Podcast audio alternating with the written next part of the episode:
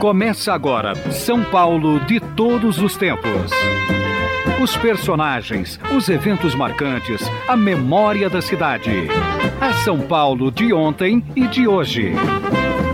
São Paulo de todos os tempos. Um programa premiado com o colar do centenário pelo Instituto Histórico e Geográfico de São Paulo. Apresentação de Geraldo Nunes.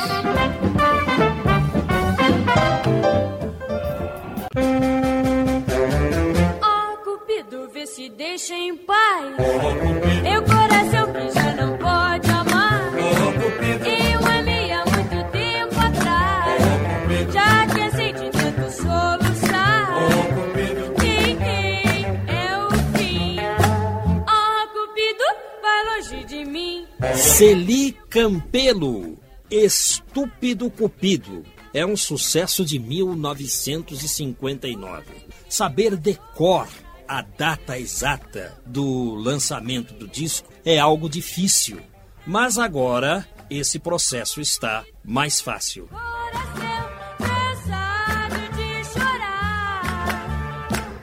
A flecha do amor só traz angústia e a dor. Estúpido Cupido, com Celi Campelo. Este programa é dedicado a pessoas que cultivam a memória. Mas há aqueles que vão mais a fundo nesse processo de relembrar os acontecimentos e acabam escrevendo, publicando livros a respeito. É o caso de Heitor Domingues de Oliveira, um pesquisador que lançou o livro Memórias e Fatos no Brasil e no Mundo. É uma verdadeira enciclopédia, com mais de 350 páginas, fazendo um apanhado da história entre o quarto centenário e os 450 anos da cidade de São Paulo. O livro faz um apanhado de 1954 a 2004. E o Heitor Domingues de Oliveira está conosco aqui.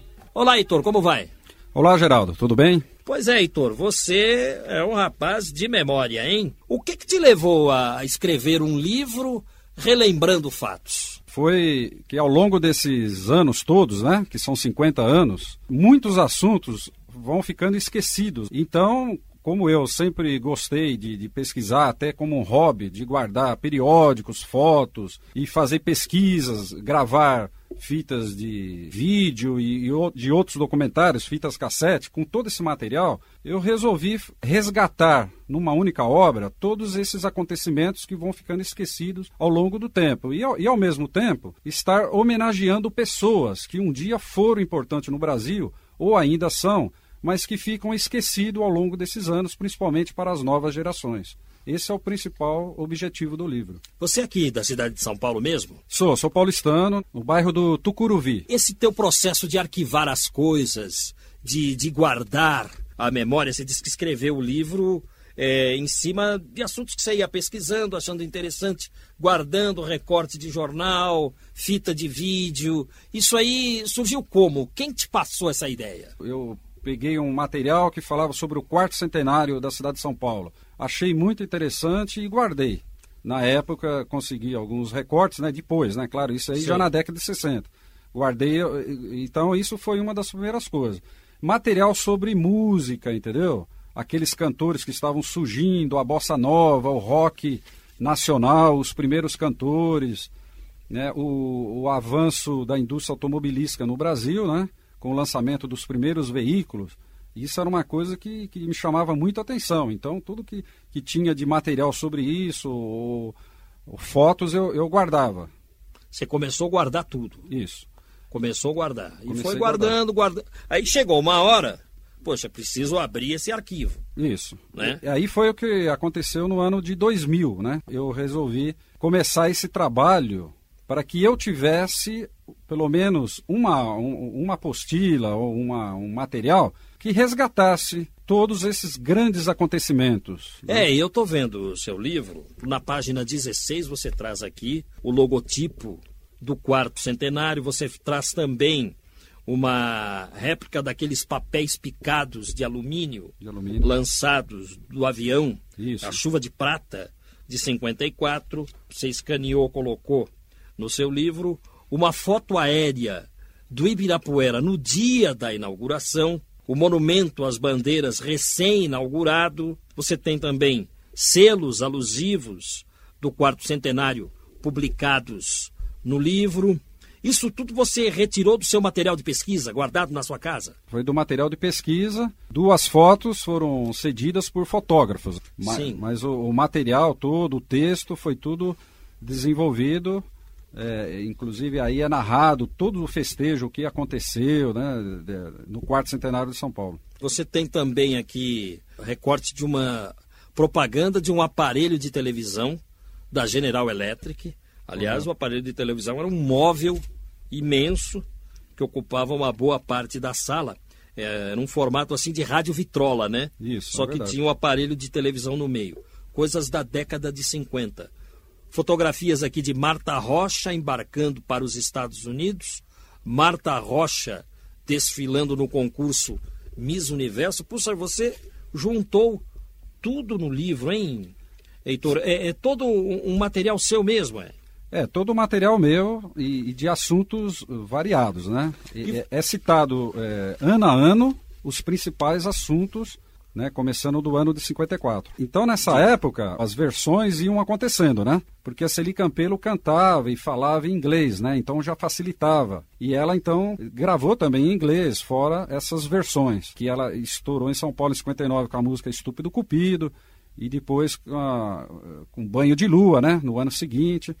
Então foi isso. Já que estamos falando em Celi Campelo, vamos lembrar que em janeiro de 2002, Celi Campelo faleceu. Quando Tony Campelo esteve conosco, na oportunidade, colocamos um trecho do programa Ensaio, apresentado pela primeira vez em 25 de novembro de 1994 pela TV Cultura, Fernando Faro é o produtor deste programa. Na oportunidade, Celi Campelo falava do seu nascimento na cidade de São Paulo e de sua ida para Taubaté com cinco dias de idade. São histórias interessantes de Celi Campelo, que também cantará músicas que foram sucesso na voz de Ângela Maria e Doris Monteiro. Vamos ouvir Celi Campelo. Eu nasci em 18 de junho de 42. São Paulo, cidade de São Paulo. É, eu, meus pais já moravam em Taubaté e eu fui nascer em São Paulo. Então a história é essa. Mas com cinco dias eu voltei para Taubaté. É, nós tivemos. Eu morava em Taubaté, cheguei a morar em. que eu me lembre, em três casas. Então eu tinha de piquititinha, depois a de uns 10 anos, depois a fase de 14 e 15 anos, que era, foi a última casa, e era em frente, a, era uma praça, Santa Terezinha, em que tinha igreja, que até hoje eu me recordo, que foi a, praticamente a que eu vivi mais tempo lá, né, que eu me recordo. Ah, Taubateira, a gente tem ótimas recordações de lá. Eu vivi praticamente toda a minha infância, adolescência, casei lá, então as recordações são assim maravilhosas. Eu me lembro muito da, uh, dos estudos, da escola, das amigas, o clube que eu frequentava, que era um clube só, que era o Taubaté Country Club, e os bailes, as matinês que a gente frequentava, e era, uma, era, era muito alegre. Então a gente, sei lá, frequentava tudo que tinha, né? Cinema, tinha, brinquei muito de boneca também, brinquei bastante. É, bem, aí tinha Celi, né? Cheguei a ter uma Celi, é, boneca Celi, e outras, né? Gostar de pôr o nome da mãe, ou de uma amiguinha, Magali, uh, Deia, né? Minha mãe chama-se Ideia. Não, o que fazia era a mamãe. A mamãe costurava muito bem e fazia as roupinhas da minha boneca. Mamãe era, papai, estatura média, não era uma pessoa alta, mamãe também é, normal, não eram nem gordos nem magros, né? Normal. É, não tem mais um. Não, eram lindos. Pai e mãe eram lindos. Papai não tocava nada, a mamãe também, mas eu tinha uma avó, que era mãe de papai, Maria Isabel, que ela tocava muito bem piano. Eu me lembro bastante disso. Ela morreu já faz muito tempo, eu era ainda pequena, mas eu lembro de ver, de ouvir a vovó Bebé, como chamavam, né, tocar o pianinho dela. Então acho que é daí, né? Mas papai e mamãe não. Mas gostavam muito de música. Estudei um pouquinho de piano, violão também, estudei um pouquinho, balé. Tudo um pouquinho. é, influência talvez do Tony, porque ele já gostava de música e eu via sempre ele tocando o violãozinho e comprando disco. E eu acho que eu fui me ligando por aí, porque eu com 5, 6 anos eu já me apresentei na rádio em Taubaté. Acho que foi papai, papai mamãe e Tony, eu acho que né, que achavam que a gente tinha assim, um certo jeito para cantar e, e prova até que eu fazia outras coisas também. Quer dizer que o, o, o lado artístico meu sempre estava assim em alta, né?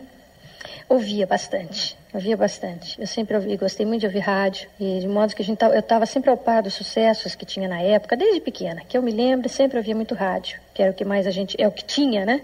É, eu eu cantava, eu gostava muito hum, naquela época de pequena de cantores tipo Angela Maria, é, Doris Monteiro.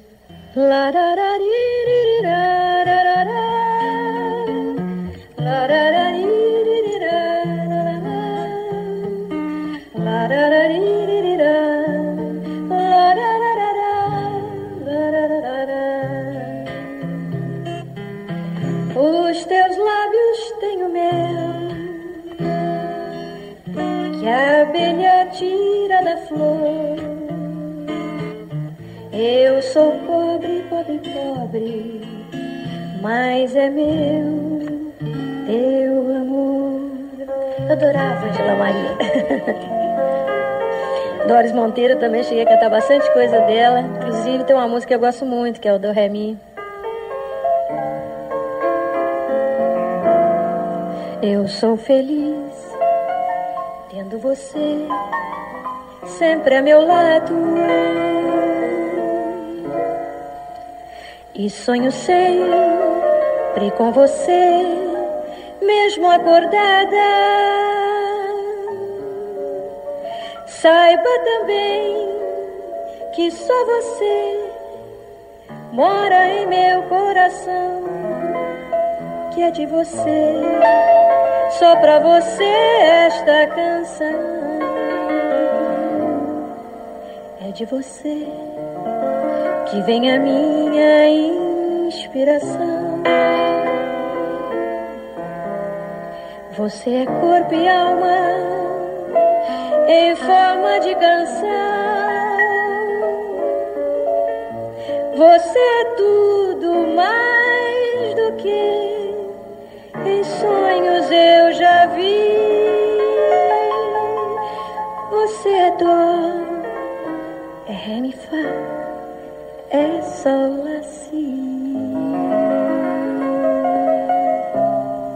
Vamos ao intervalo. São Paulo de todos os tempos. Uma viagem ao coração da cidade grande.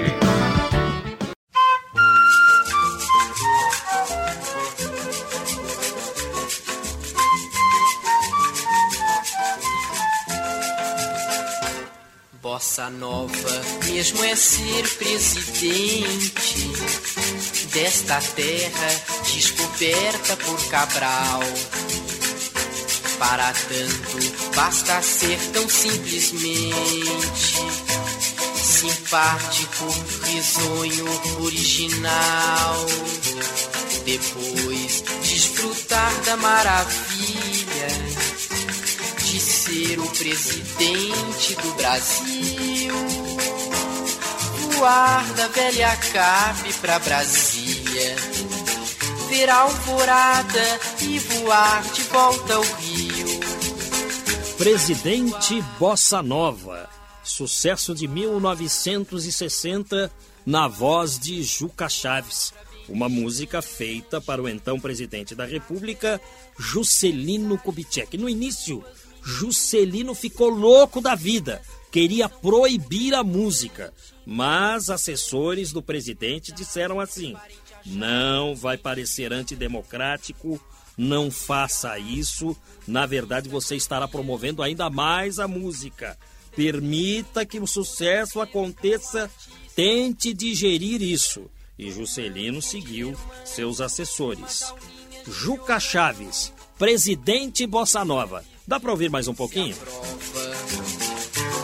É ser um presidente bossa nova, bossa nova, muito nova, nova mesmo, ultra nova.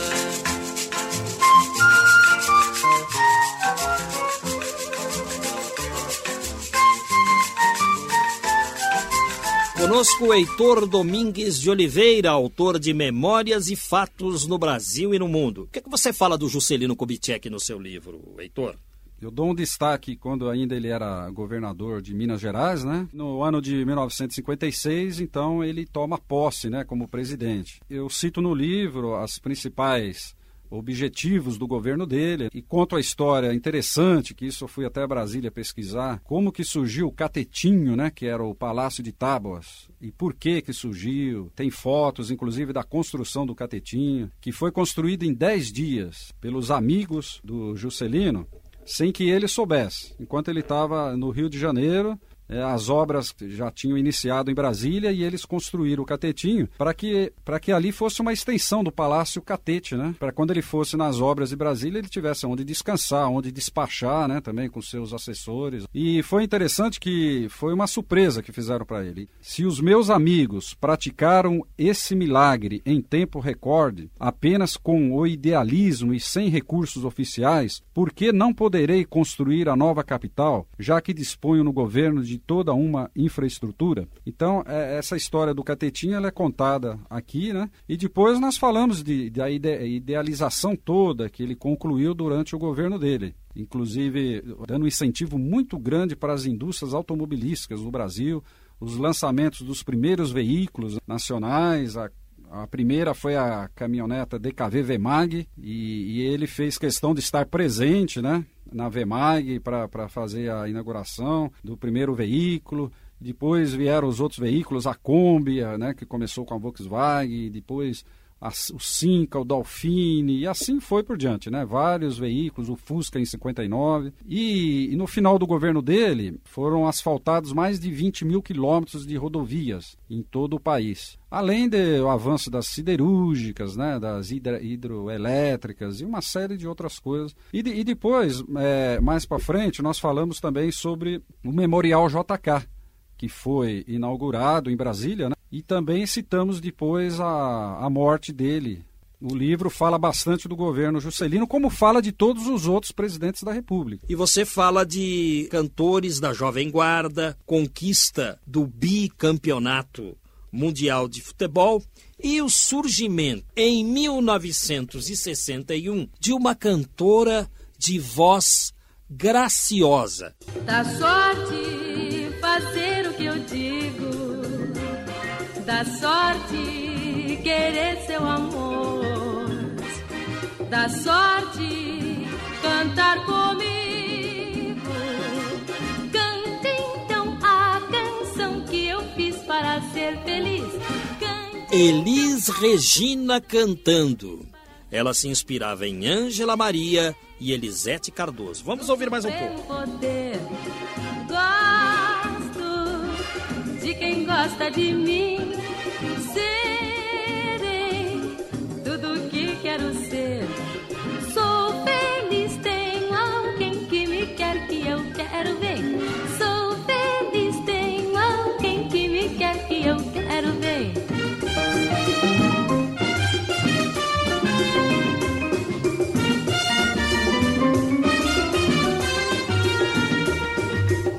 é esse? É, é bolero? É rumba? É.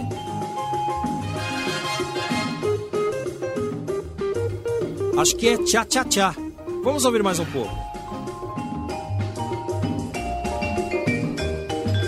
Creio no supremo poder. Gosto de quem gosta de mim.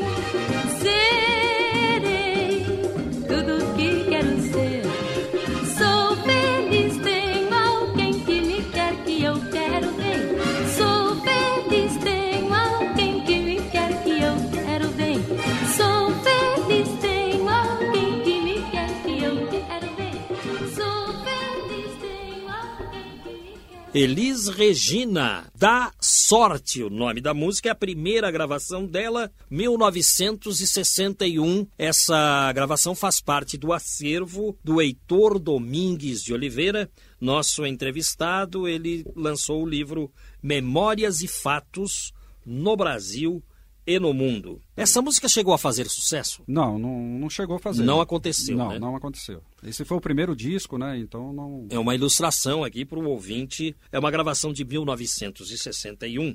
E nessa época começaram a surgir os comunicadores do rádio. Posso só citar como exemplo César de Alencar, né, que tinha programa de auditório, é, o próprio Carlos Imperial no Rio de Janeiro, né, o Chacrinha também estava no rádio, depois foi para televisão. É, e aqui em São Paulo tinham vários, mas uma pessoa que se destacou bastante, começando inclusive na Rádio Nacional, né, e depois indo para canais de televisão, terminando na Record, é o, o comunicador, jornalista Antônio Aguilar. Dava a oportunidade para aqueles que estavam começando, iniciando a carreira como cantor. E, e também produzia, produzia discos, né? produzia, ajudava a indicar cantores lançando. Então ele lançou vários cantores e, e conjuntos da época. Entre outros que se apresentavam no programa de Antônio Aguilar estava Roberto Carlos.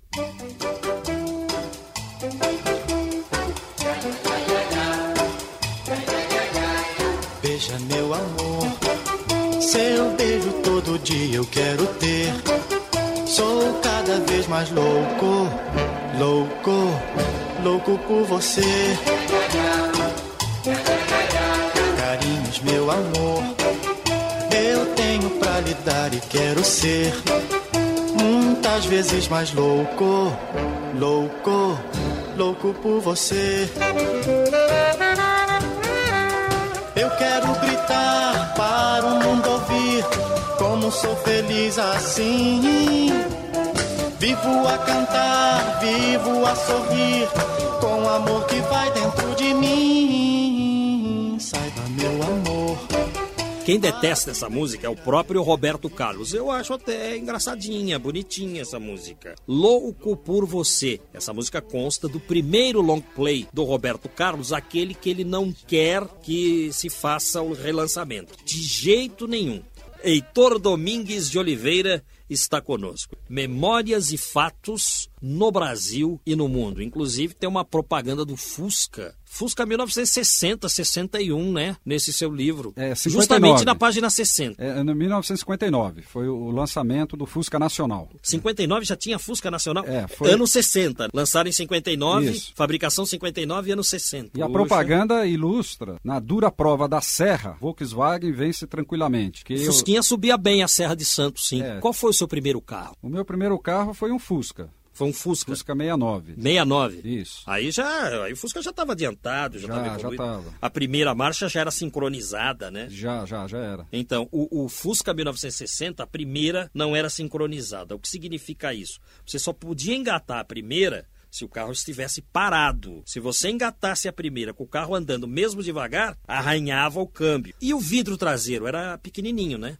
Era pequeno, né? Em forma de. Parecia o quê? Um ovo. É, parecia um ovo. Um ovo cortado. Não, não é o cortado. O cortado é o alemão, né? É, alemão. É o ovo inteiriço aquele.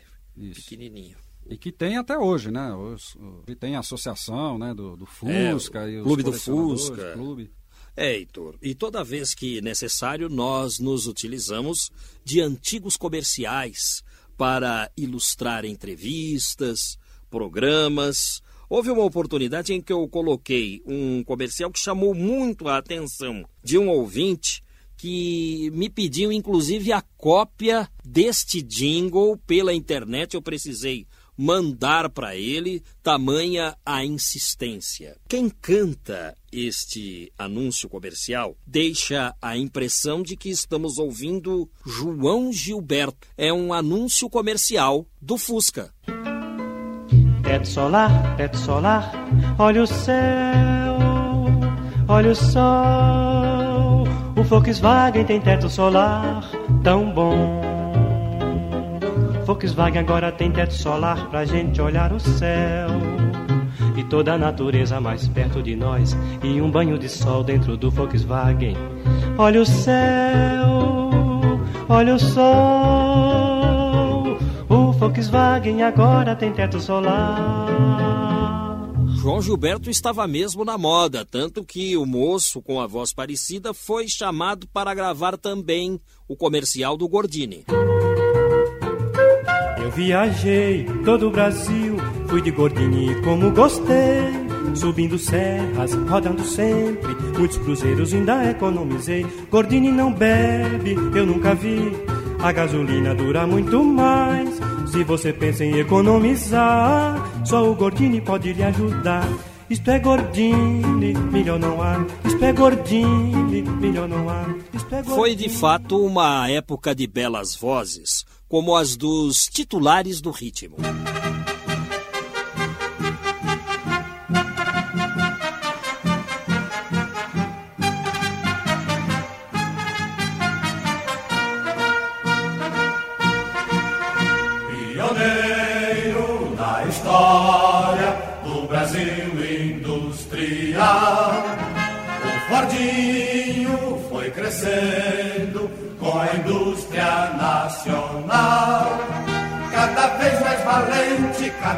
Mais potente, foi vencendo barreiras sempre na dianteira e na sua caminhada foi fazendo a própria estrada.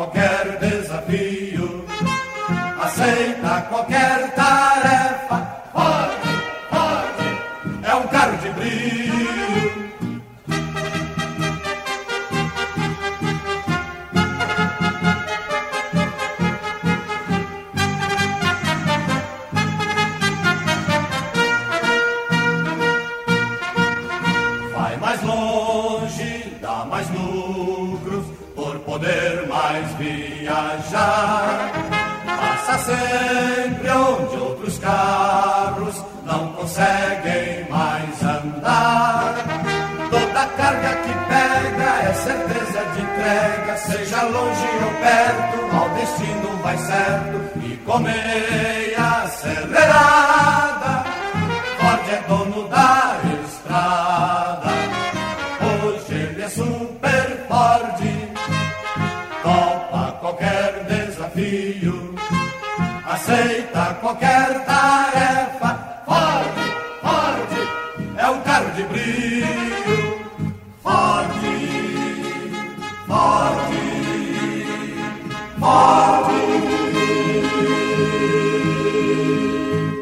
Vamos ao intervalo. Estamos apresentando São Paulo de todos os tempos. Os personagens e eventos de São Paulo de ontem e de hoje.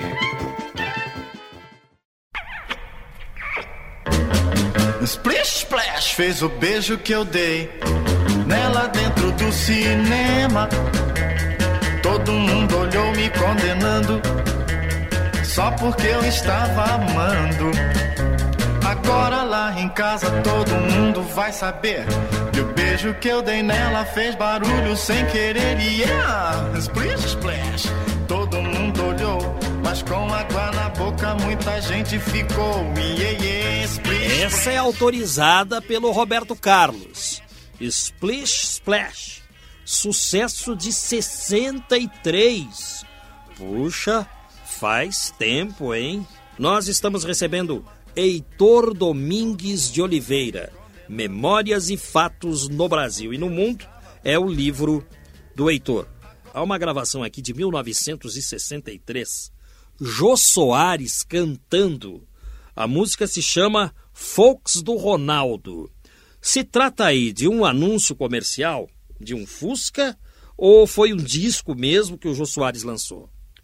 Foi um disco lançado por ele. E tinha a música Vampiro também. Então, foi. Nessa época o Jô Soares já, já trabalhava, né? Já como Comediante. comediante, já estava em, em canal de televisão no início, mas, mas, mas houve essa curiosidade, que inclusive está no meu livro. Eu coloquei, até escaneei a capa né, desse compacto que eu, que eu não tenho, mas fui pesquisar e consegui encontrar em algum lugar. Jô Soares cantando. Vale a pena ouvir?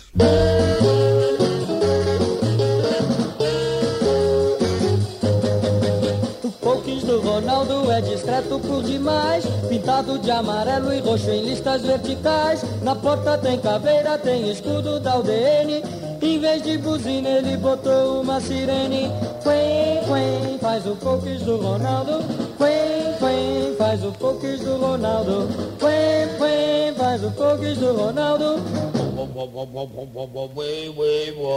O breque é a embreagem então de posição trocada Que é para poder guiar com a perna cruzada. Botou um guarda-sol substituindo a canaleta E no lugar do step ele botou uma lambreta.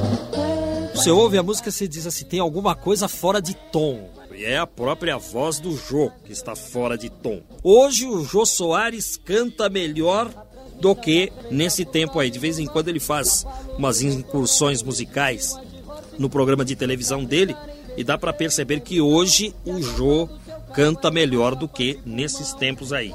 1963, Folks do Ronaldo, Jô Soares cantando. É o Heitor Domingues de Oliveira que trouxe parte do seu acervo musical para nós eu disse que eu ia usar e abusar desse acervo. Então vamos ouvir Tony Campelo. Olha que beleza, esse bebezinho. que gracinha. Vamos ouvir.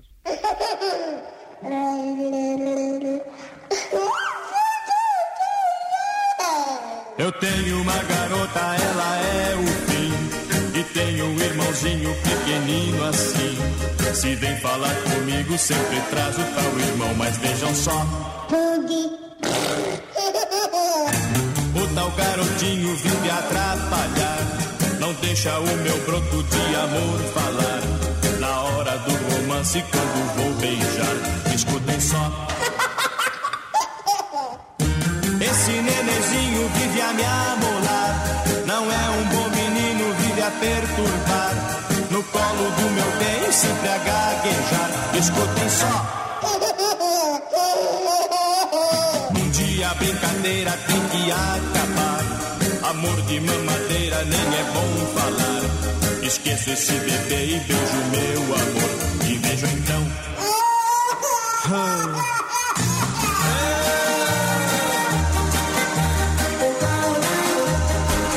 Tony Campelo contou certa vez aqui no programa que esse bebezinho, na verdade, é uma menina italiana. E até hoje a menina recebe os royalties da música que foi sucesso mundial. Aqui no Brasil é uma versão de O Bug do Bebê.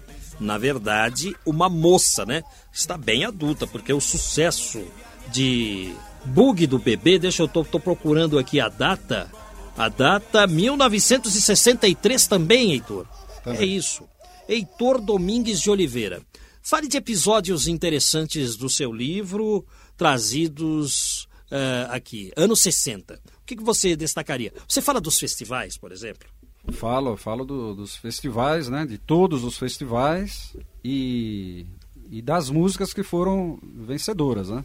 Por exemplo, o, o segundo festival da Record, no ano de 66, traz uma curiosidade onde duas músicas terminam empatadas. E o júri, então, resolveu que as duas fossem premiadas, foram campeãs do festival. A banda, né, cantada por Nara Leão e Disparada, né, cantada pelo Jair Rodrigues, que foi composta por Geraldo Vandré. Se você tivesse que escolher entre banda e Disparada, você votaria em qual? Para você, qual mereceria ganhar o, o festival? Olha, eu acho que o que foi decidido foi o mais correto.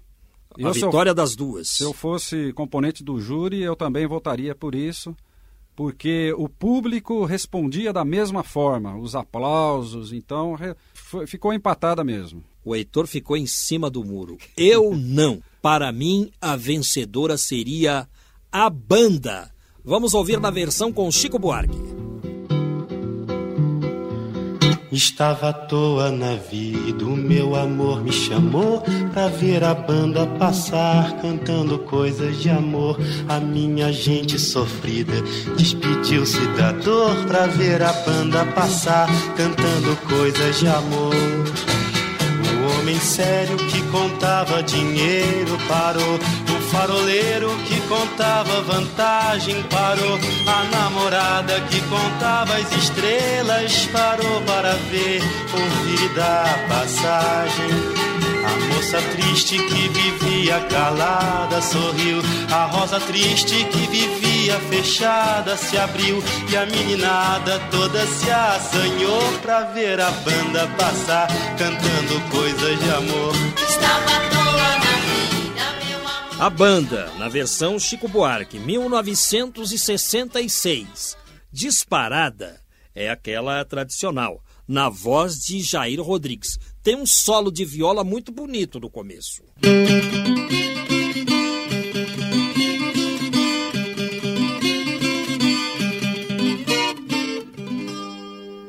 Prepare o seu coração para as coisas que eu vou contar. Eu venho lá do sertão, eu venho lá do sertão, eu venho lá do sertão e posso não lhe agradar. Aprendi a dizer não, ver a morte sem chorar e a morte, o destino, tudo, a morte, o destino, tudo, estava fora de lugar. Eu vivo para consertar. Na boiada já fui bom. Jair Rodrigues cantando Disparada, 1966. Nessa época, havia o rei da Jovem Guarda, Roberto Carlos, mas havia também o príncipe. Vocês se lembram do príncipe?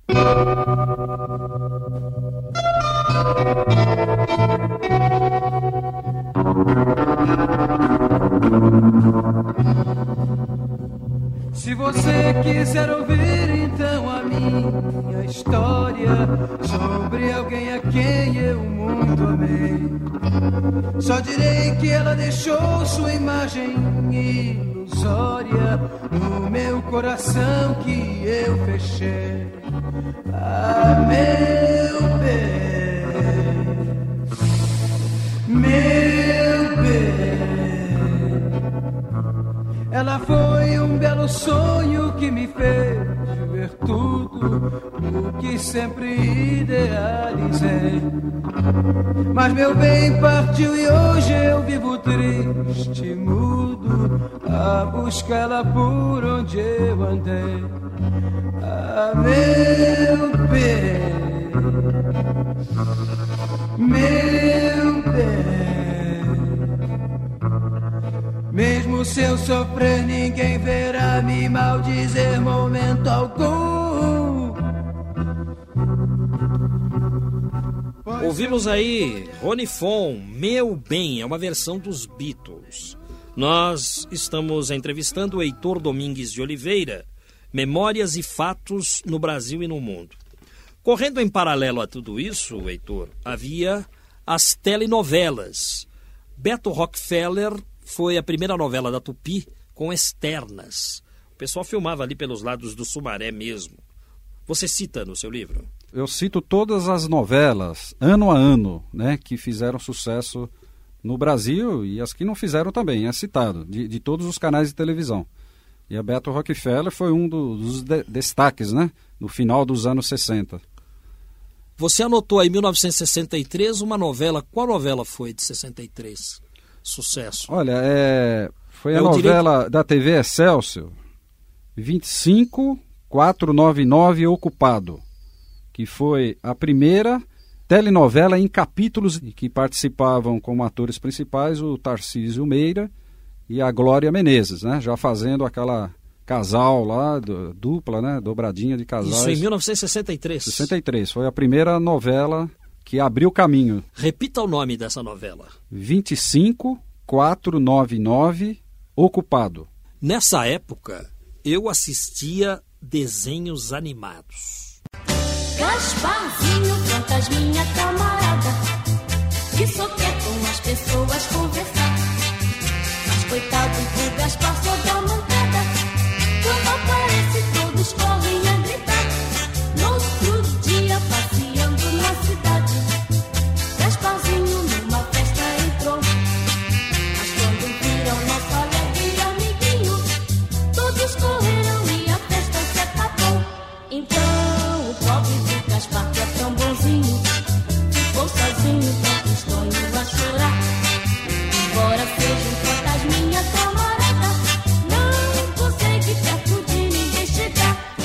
Gasparzinho, o fantasminha camarada.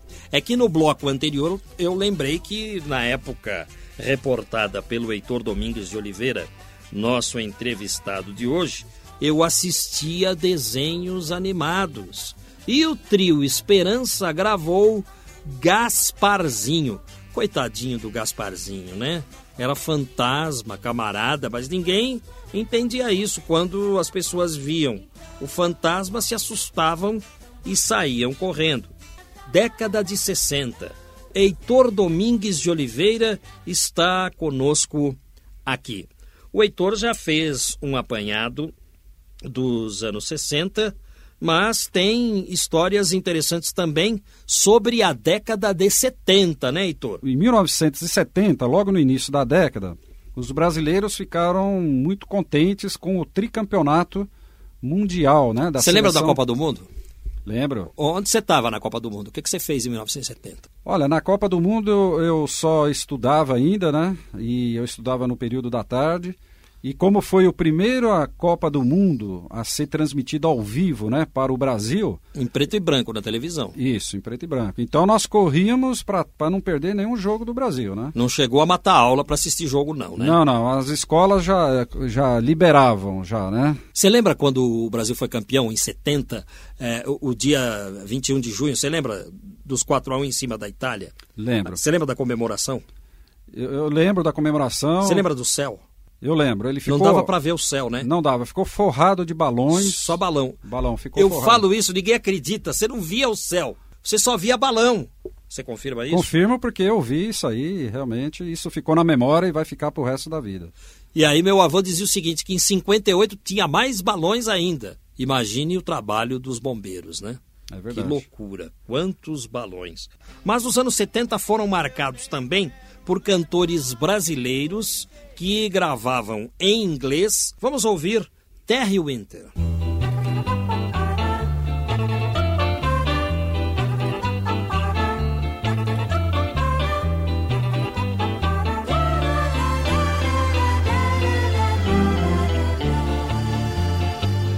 On a summer day,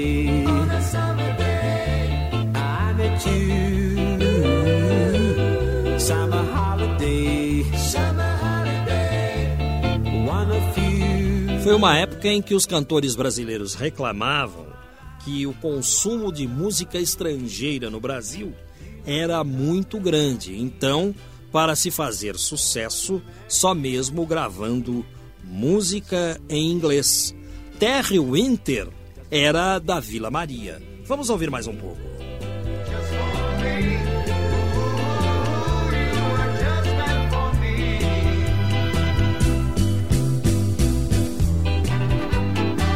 Vamos continuar a nossa entrevista com Heitor Domingues de Oliveira.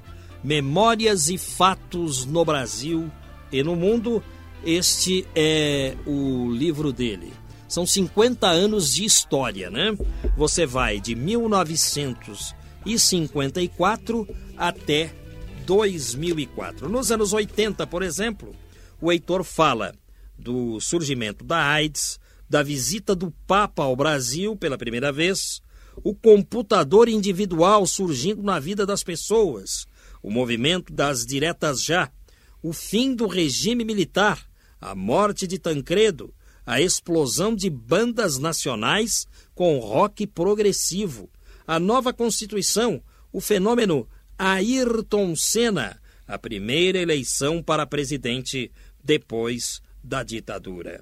Heitor, você termina o livro de que maneira? Como é que você encerra? Qual o último assunto? É o ano de 2004. E a gente fala sobre os 450 anos da cidade de São Paulo. Que, que nó- nós iniciamos o livro né, falando é, do quarto centenário, então terminamos falando do que aconteceu nos 450 anos na cidade, as ina- inaugurações, as festividades. E já é memória, né? Já é Os memória. 450 anos da cidade de São Paulo. E o Heitor fala também do surgimento da internet, do telefone celular, do impeachment de Fernando Collor, da morte de Ayrton Senna, do tetracampeonato 94, da tragédia dos Mamonas Assassinas, a explosão da música brega, né? Pagode, sertanejo romântico, aumento da violência, mas há coisas boas também aqui, olha. Pentacampeonato mundial e o fim da casa de detenção. Heitor, você já pensa em algum outro trabalho? Nós estamos trabalhando ainda na divulgação, esse livro foi lançado em dezembro, né? E ainda estamos trabalhando na divulgação dele. E agora, como é que você pesquisa? Continua sendo na base dos recortes de jornal, das fitas de vídeo, ou você está usando mais internet? Como é que você está pesquisando? A internet hoje né, é, é o que há de, de, de importante para estar fazendo pesquisas, principalmente checando datas, né, verificando as coisas direito. Porque existem várias literaturas que às vezes não batem né, as datas, né, de- dependendo de uma reportagem que foi feita ou que saiu numa outra revista. As revistas e jornais também são veículos muito importantes para estar eh, relatando fatos reais acontecidos. Né? Heitor Domingues de Oliveira, eu quero agradecer a sua presença aqui, agradeço a você por este CD ilustrativo ao programa, agradeço a sua presença e até uma próxima oportunidade. Obrigado. Caminhos de São Paulo, um passeio pela história das ruas e bairros da cidade com Geraldo Nunes. Rua Angelina Maffei Vita. Quem foi ela? Angelina Maffei Vita foi uma grande educadora. Nasceu na Itália em 12 de setembro de 1891. Imigrante, mudou-se para São Paulo e fez parte de várias entidades religiosas e filantrópicas, principalmente nos bairros paulistanos da Moca e Cambuci. Sendo italiana, se preocupava com os imigrantes e gratuitamente lhes ensinava a ler e a escrever corretamente na língua portuguesa. Angelina Maffei Vita teve um filho bem conhecido, o ex-vereador João Brasil Vita, que mais vezes foi reeleito em toda a história de São Paulo. Angelina Maffei Vita faleceu em 16 de março de 1973, aos 82 anos. Angelina Maffei Vita, nome de rua em Pinheiros.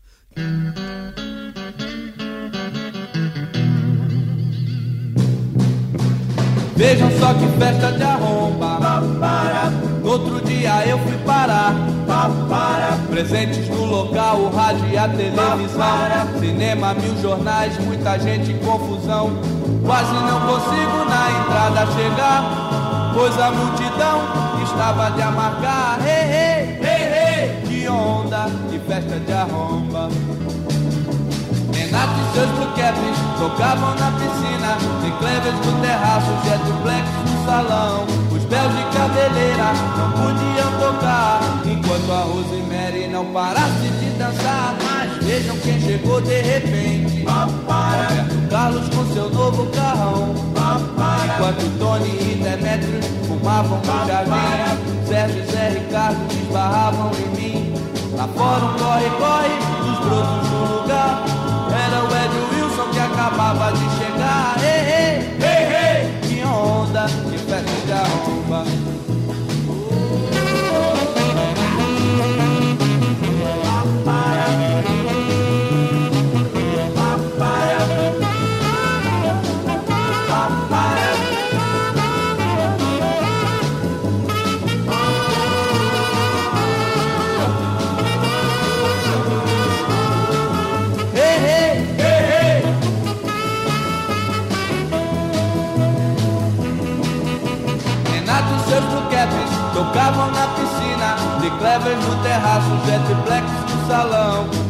de cabeleira não podiam tocar, enquanto a Rosemary não parasse de dançar. Mas vejam quem chegou de repente. Roberto Carlos com seu novo carrão.